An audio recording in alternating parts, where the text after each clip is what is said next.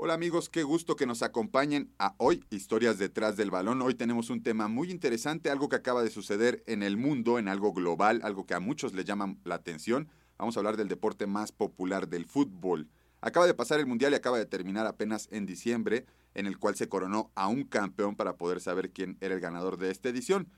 Pero quiero platicarles un poquito de lo que ha pasado con México principalmente en la historia de los mundiales. Por eso este podcast lo llamamos así, Historias detrás del balón. Aquí vas a poder encontrar cada una de las historias de México en los mundiales de fútbol y además vamos a platicar de muchos otros temas diversos, inclusive haremos un especial para poder platicar de todo lo que ha pasado en los Juegos Olímpicos y los atletas mexicanos que han participado en ellos. Pero para iniciar este podcast me gustaría platicarte que el Mundial de la selección mexicana de fútbol y su paso por las Copas del Mundo ha sido muy interesante.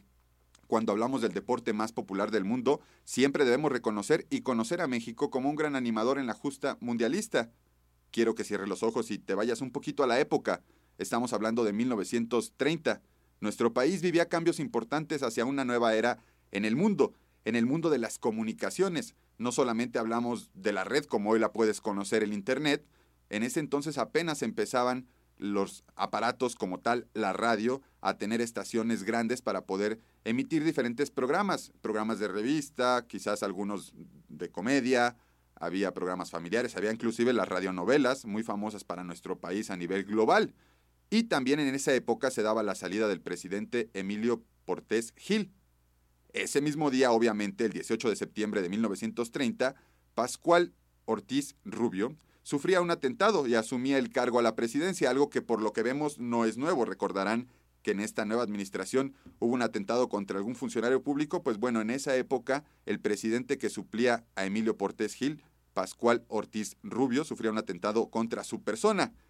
Y en nuestro país todo sucedió con la llegada de un grupo de ingleses que tenía la tarea de dar asesorías en la construcción y explotación de minas a finales del siglo XIX y a inicios del siglo XX, pues bueno, todos platicábamos que llegaban grupos de ingleses grandes a empezar a explotar estas minas o la, parte de la construcción.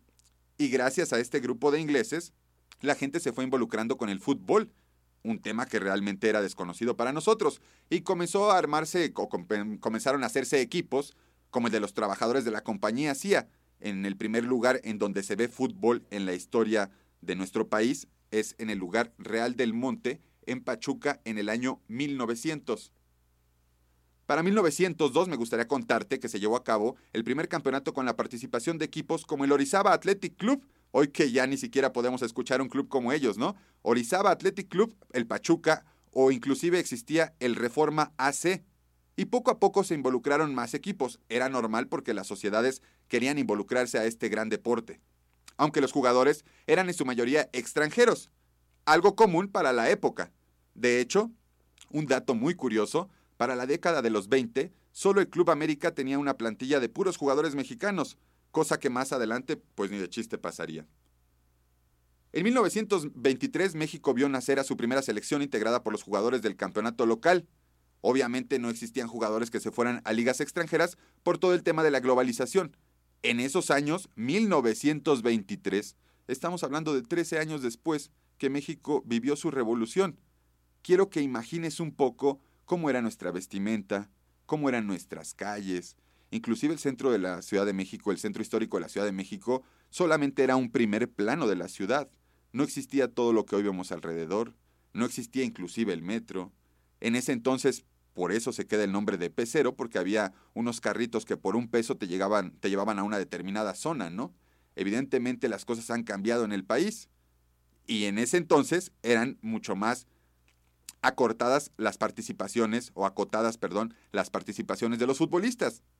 Y se tuvo la oportunidad de ir a unos Juegos Olímpicos en 1928 en Ámsterdam. Y te digo que siempre fuimos importantes, aunque no fue fácil digerir nuestra primera participación internacional. Antes de la creación del Mundial, organizado y dirigido por la Federación Internacional de Fútbol Asociación, lo que hoy conocemos como la FIFA, los Juegos Olímpicos eran considerados los campeonatos mundiales de esta disciplina, por su popularidad, rápidamente se vio como un negocio que podría enriquecer a más de uno. Otro dato curioso que me gustaría recabar dentro del podcast es que sepas que Uruguay por eso dice que tiene dos mundiales más que, las demás selecciones, porque ellos fueron los campeones en Ámsterdam 1928 y también en París 1924. Pero para seguir hablando de estos Juegos Olímpicos en Ámsterdam 1928, acudimos y perdimos de manera estrepitosa contra la selección de España por un marcador final de 7 a 1. Fue un hecho que marcó tanto a los directivos nacionales que designaron al exjugador del Cádiz y el Sevilla, Juan Luque, como el entrenador nacional, pese a no contar con experiencia como entrenador, y en aquel momento dijeron que era designado por nuestra federación, y lo repito como está escrito, fútbol separado. En ese momento los anglicismos también se utilizaban de una manera diferente. Y decía el texto, designado por nuestra federación de fútbol, para instruir y enseñar. Vean nada más el poder de las palabras. Instruir como si de verdad nunca hubiéramos agarrado un balón y enseñar, como si fuera muy difícil poder pegarle un balón, a los representativos mexicanos todos los secretos, toda la gama, la ciencia y la belleza del deporte que popularizaron los ingleses. Antes de llegar al año 1930, me gustaría que vayamos a un corte. Rápido te voy a dejar con una, cancioncita de la época para que te acuerdes más o menos cómo o sepas qué música es la que se entonaba en ese entonces canciones muy diferentes, tonos muy diferentes, la fuerza era muy diferente, pero espero que te guste y no te vayas porque entramos a 1930, el año del Mundial.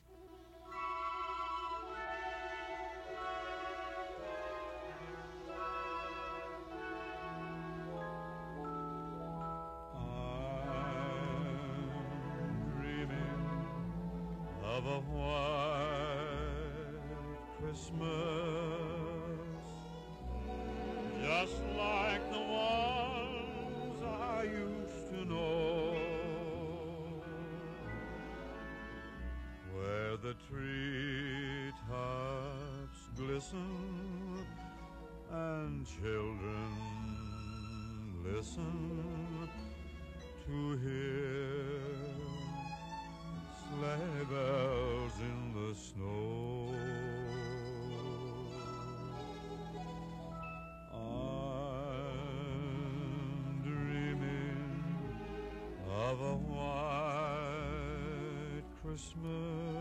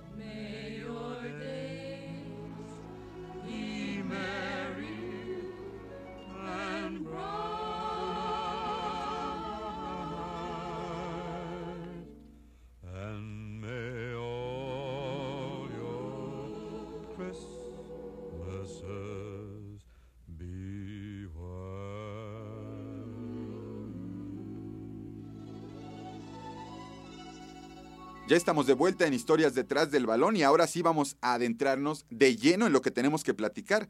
El Mundial fue algo histórico, algo pletórico, sin duda una de las partes principales que marcaron la globalización no solamente del deporte, sino de muchas otras cosas, porque evidentemente también las personas se hicieron figuras públicas, también los botines, también las pelotas, pero antes de que todo esto sucediera había un mundo detrás de ello que no iba caminando a la velocidad que hoy vemos la tecnología o que vemos muchas otras cosas.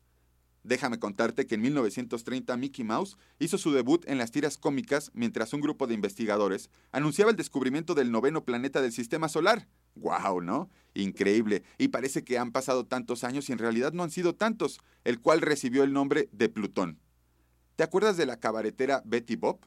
Pues bueno, te voy a platicar que apareció por primera vez en el dibujo animado DC Dishes en Estados Unidos, en ese mismo país.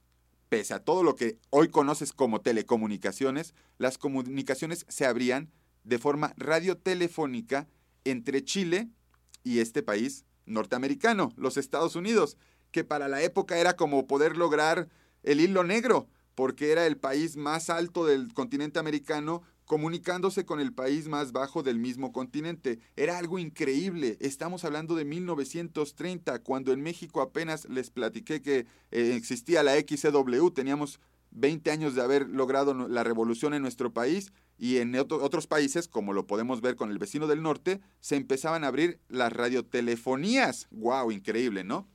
Pero bueno, la federación y sus federativos nunca se han caracterizado por ser los más organizados, y en ese año los encargados de llevar el timonel a cargo eran Jesús Salgado, presidente del Atlante, y Luis Andrade, que no era presidente sino representante del América, quienes terminaron por elegir a 17 jugadores. Qué fuerte responsabilidad, y como siempre en México lo hemos hecho, no siempre basado en una estructura, sino en lo que un grupo de personas considera que es lo mejor, pues bueno, se llegaron a los resultados de poder hacer una lista de 17 jugadores que nos representarían. Y tampoco era tan grave ya que apenas se tenía la expectativa de cómo iba a ser el primer mundial. En aquel entonces no se conocía mucho de quién era un campeón mundial porque no existía, no existía cuánto tiempo van a tardar los equipos en llegar, ni qué ofrecen las otras selecciones en el ámbito deportivo, porque si algo podíamos conocer de este tipo de países era mucho sobre su cultura, principalmente los países sudamericanos, que eran los que llegaban a compartirnos algo de cómo era Colombia, cómo era Uruguay, cómo vivían los argentinos,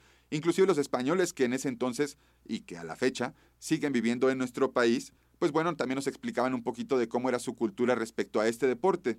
Y nosotros estábamos prácticamente en pañales. Nuestra liga ni siquiera tenía un profesionalismo como tal, empezábamos apenas a darnos cuenta que teníamos talento en diferentes partes de la República, no solamente en el centro como en algún momento se tenía pensado.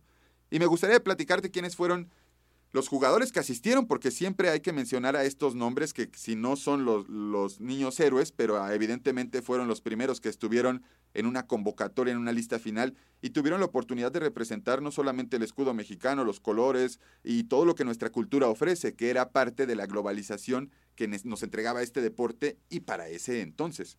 Vamos a platicar rápidamente de quiénes eran los porteros, porque fue Isidoro Sota, y un jugador muy importante dentro de la historia de nuestro deporte es Oscar Jori Bonfiglio.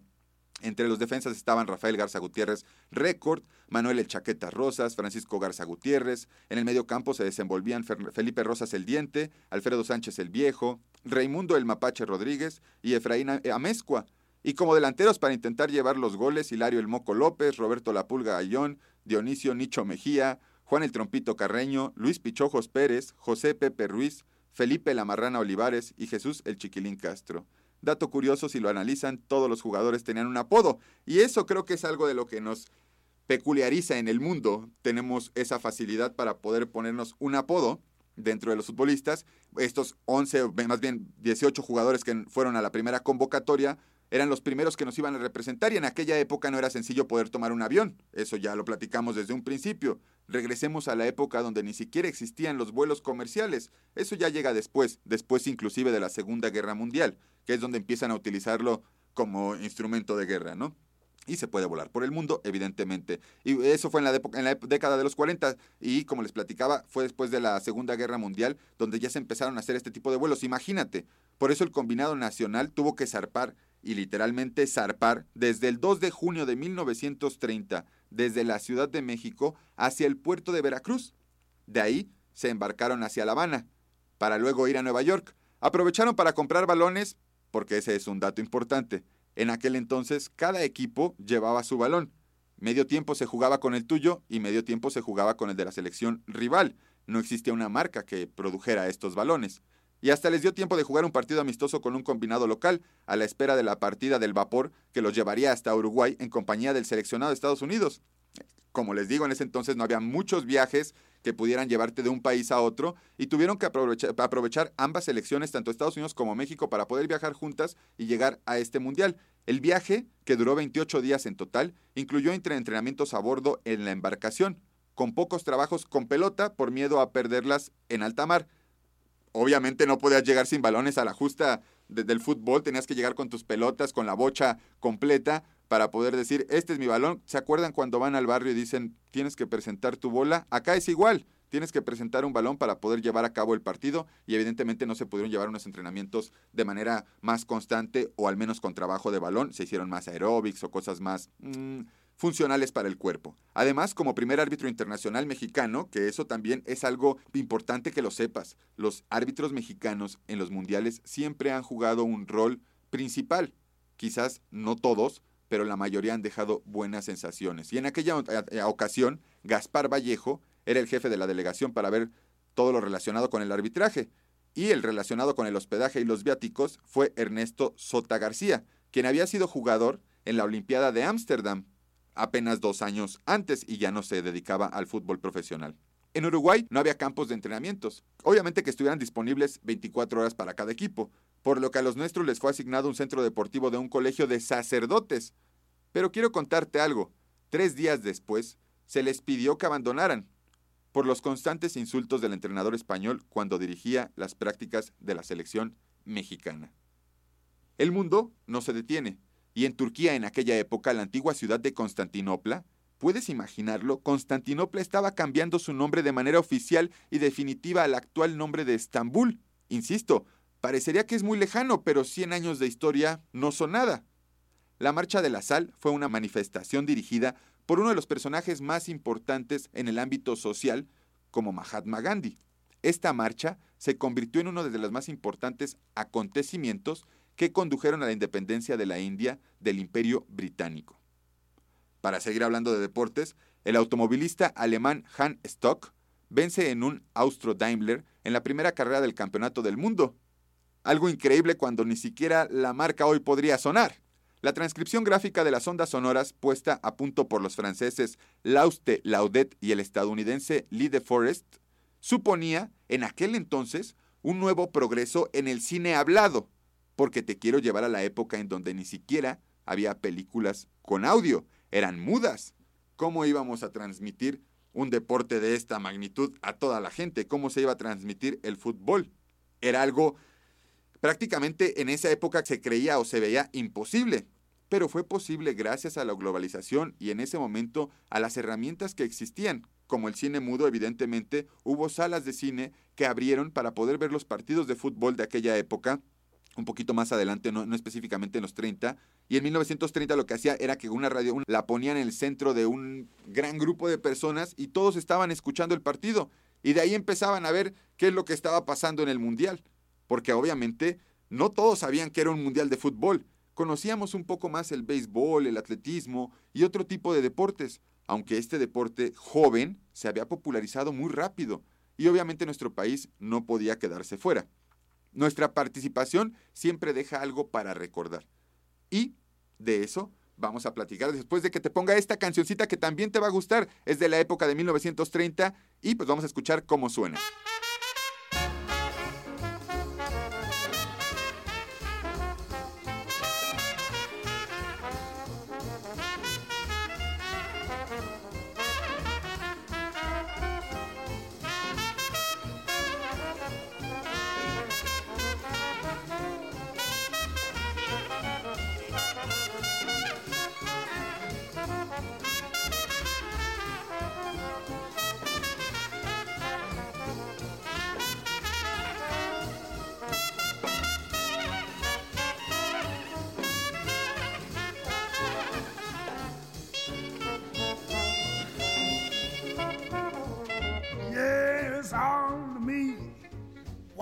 Take all of me, babe.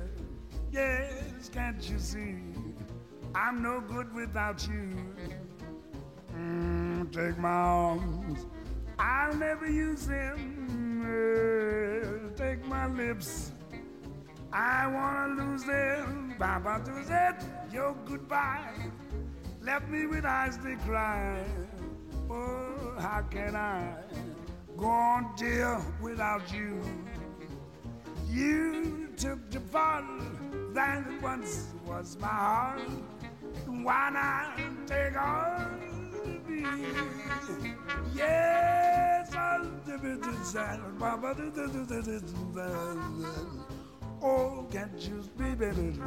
I'm no good without you, man. Oh, take my lips, oh, baby. I'm over the desert. Oh, that's Oh, rapati, yes, your goodbye is bad.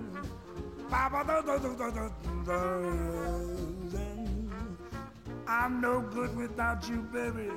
Yes, you have your pops. So don't abuse them chops. So why not take all of I take it at but all which your clarinet and bubble.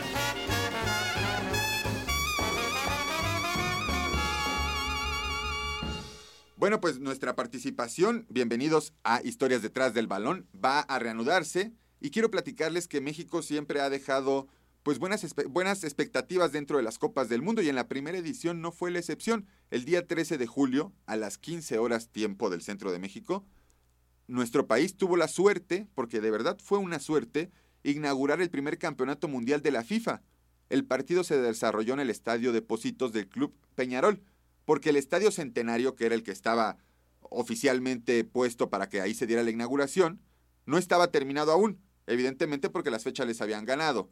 En el palco de honor en aquel entonces se encontraba Jules Rimet, que más adelante, en este momento, era el presidente de la FIFA y más adelante se convertiría en el nombre de la Copa del Mundo a partir de 1950, pero hasta aquí era el presidente de la FIFA y el creador de todo este espectáculo. El técnico español que nos dirigía, Luque, se dice que arengó a los jugadores con analogías de la guerra, de la invasión francesa que habíamos vivido apenas en el siglo anterior, y al mismo tiempo le ponía el himno nacional y evocaba a la hazaña del general Zaragoza, llevando a más de un futbolista, obviamente, a llorar de la emoción. A lo que un masajista uruguayo y muy ocurrente que viajaba con la delegación preguntó, ¿se va a la guerra o al fútbol? A la misma hora, en este partido que se estaba dando como inauguración entre Francia y México, también en el Parque Central estaban jugando Estados Unidos contra Bélgica, por lo que los dos partidos se consideran, se consideran como inaugurales de las Copas del Mundo. El seleccionado norteamericano venció al europeo por 3 a 0. El marcador final en nuestro encuentro fue 4 a 1 a favor de Francia. Del lado de los franceses, los goles corrieron a cargo de Lucien Laurent, Marcel, Marcel y Andrés Machinot. Y por México anotó Juan el Trampito, el Trompito o el Trompo Carreño un delantero histórico que se formó en los llanos de la Ciudad de México y que alcanzó su fama por su gran estilo. Tan solo podrían checar unas fotitos de este gran jugador y créanme que es un espectáculo. Quiero contarles que Juan Carreño hizo ocho goles con la selección mexicana y se convirtió en uno de los símbolos para el Atlante de aquella época, el equipo del pueblo. El segundo encuentro fue contra Chile, el 16 de julio en el Parque Central. Esta era la casa del Nacional de Montevideo. México cayó de nueva cuenta al son de tres goles a cero. Y aquí vino un dato curioso porque cayó nuestro primer autogol. México siempre ha caracterizado sus participaciones por dejar algo importante. El último encuentro disputado por los nuestros se realizó ante Argentina. A la postre eh, fue subcampeona y uno de los mejores cuadros. A pesar del 6-3 en contra, este partido sí se llevó a cabo en el famoso Estadio Centenario ya el 19 de julio a las 3 de la tarde. Pero quiero que recabar este dato curioso. El fair play no existía como tal, pero la calidad, la moral y la ética de cada persona, eso sí era invaluable, intachable e incomparable. Un futbolista argentino, en el partido Argentina-México, que perdimos 6 a 3, erró un penal a propósito para no aprovecharse de lo que consideraba en su cabeza una infracción mal sancionada por el árbitro aunque hubiese sido a favor de su equipo y en prejuicio del rival, sin intención de convertir el gol, como un abanderado del fair play, el defensor rioplatense y bonaerense Fernando Paternoster lo disparó directo a las manos del arquero mexicano Oscar Bonfiglio. Otro dato curioso, el primer penal atajado en una Copa del Mundo fue por este hombre, Oscar Bonfiglio, que sí le terminan por regalar el balón y le terminan haciendo un tiro con poca fuerza al centro de la portería, pero no deja de ser igual de importante el convertirte en el primer portero en atajar una copa en una Copa del Mundo, como lo fue en esta ocasión el buen Oscar Bonfiglio. Ese año marcó a la sociedad mexicana, 1930. Fueron encontrados los cadáveres de 100 personas, simplemente por seguir a otro mexicano destacado, como lo fue José Vasconcelos, y al final estos hombres fueron encontrados en el poblado de Topilejo. En ese entonces se hace pública la doctrina Estrada. Y si tú no sabes cuál es la doctrina Estrada, te platico que es la cual dicta que México no debe intervenir de ninguna manera sobre los asuntos de los demás países. ¡Wow! Y lo seguimos manteniendo inclusive casi 100 años después. Otro dato curioso y no menos importante porque es un empresario mexicano que revoluciona las telecomunicaciones, nace Emilio Azcárraga Milmo en este mismo año, un empresario cofundador de Televisa. Y Flor Silvestre, que es una actriz y cantante muy famosa en la época, se vuelve aún más exitosa con su canción Cielo Rojo. Cuando hablamos de ser animadores, en verdad México es único, tiene un historial, el haber recibido el primer gol de los mundiales con el francés Lucien Laurent, también el primer autogol de una cita mundialista fue para nosotros a través de Manuel El Chaqueta Rosas, quien a los 51 minutos del partido ante Chile marcó en propia puerta y nos dejó con una peculiar marca. Y el propio Manuel Rosas ante Argentina marcó el primer gol desde los 11 pasos, desde el manchón penal en las Copas del Mundo en el minuto 42. Tenemos marcas negativas pero también positivas como en esta ocasión ser los primeros a empatear en una Copa del Mundo. En ese mismo partido se cobró un penal a favor del albiceleste y como les platiqué, el defensor Fernando Paternoster lo ejecutó y el arquero Oscar Monfiglio lo contuvo, por lo que con ello se significó el primer penal atajado y evidentemente fue para los, los nuestros. En total se anotaron cuatro goles y se recibieron trece. Juan Trompito Carreño, Manuel Rosas en dos ocasiones y Roberto La Pulga Gallón fueron los anotadores mexicanos. México cerró su participación saliendo último en la clasificación de la, en la que participaron en este mundial 13 selecciones, 13 países invitados. Perdimos los tres partidos que jugamos por la primera fase y se estuvo en el único, en el único grupo que tenía cuatro selecciones, el grupo A. En contra nos llevamos 14 goles y solamente 4 a favor. El diario El Universal publicó en aquel entonces, contra la, opinión de los cronistas deportivos de la prensa metropolitana, la Federación de Fútbol permitió que el equipo se formara no con los mejores jugadores de la República, sino con algunos de ellos, acompañados de otros que tenían parientes, allegados o amigos influyentes, pero no méritos. También dio cuenta que la relación entre jugadores y entrenadores fue muy mala, el español Luque ni siquiera regresó a México el 2 de septiembre junto a la delegación que nos había representado. ¿Qué tal te parece esta historia detrás del balón? Esta fue la primera participación de México en un mundial. Para poder cerrar este podcast, me gustaría platicarte que el campeón fue Uruguay. Y en ese mismo partido también se dio un dato curioso. El primer y único gol de un jugador manco se llevó a cabo en la final de este torneo en 1930 en el partido entre Uruguay y Argentina. Un jugador que es delantero dentro del campo anotó un gol. Lo curioso es que le hacía falta un brazo y pues bueno, se convirtió en el primero y el único en no contar con alguna de sus extremidades y poder anotar un gol en una Copa del Mundo.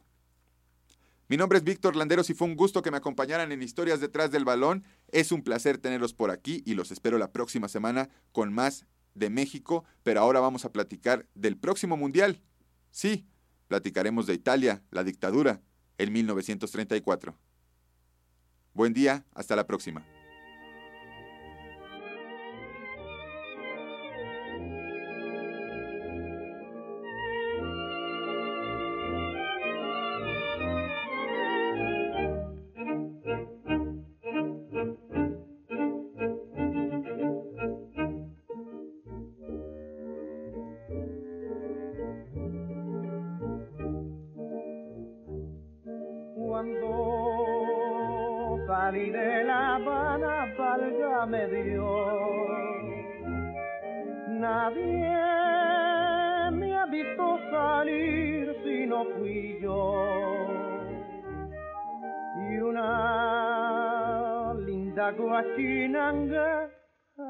Allá voy yo. Que se vino tras de mí, sí señor. Si a tu ventana llega una paloma, trátala con cariño que es mi persona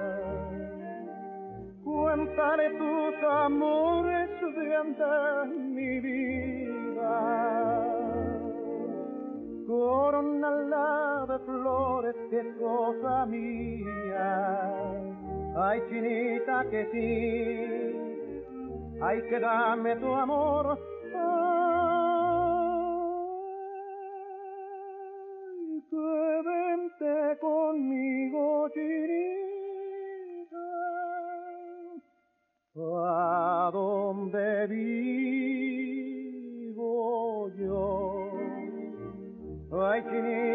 Sí, ay, que dame tu amor.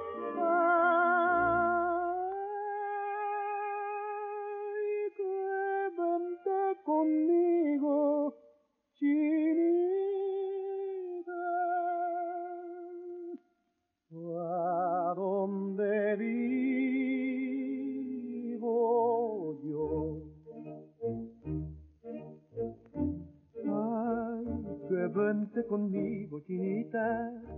Ay, ay, donde vivo yo.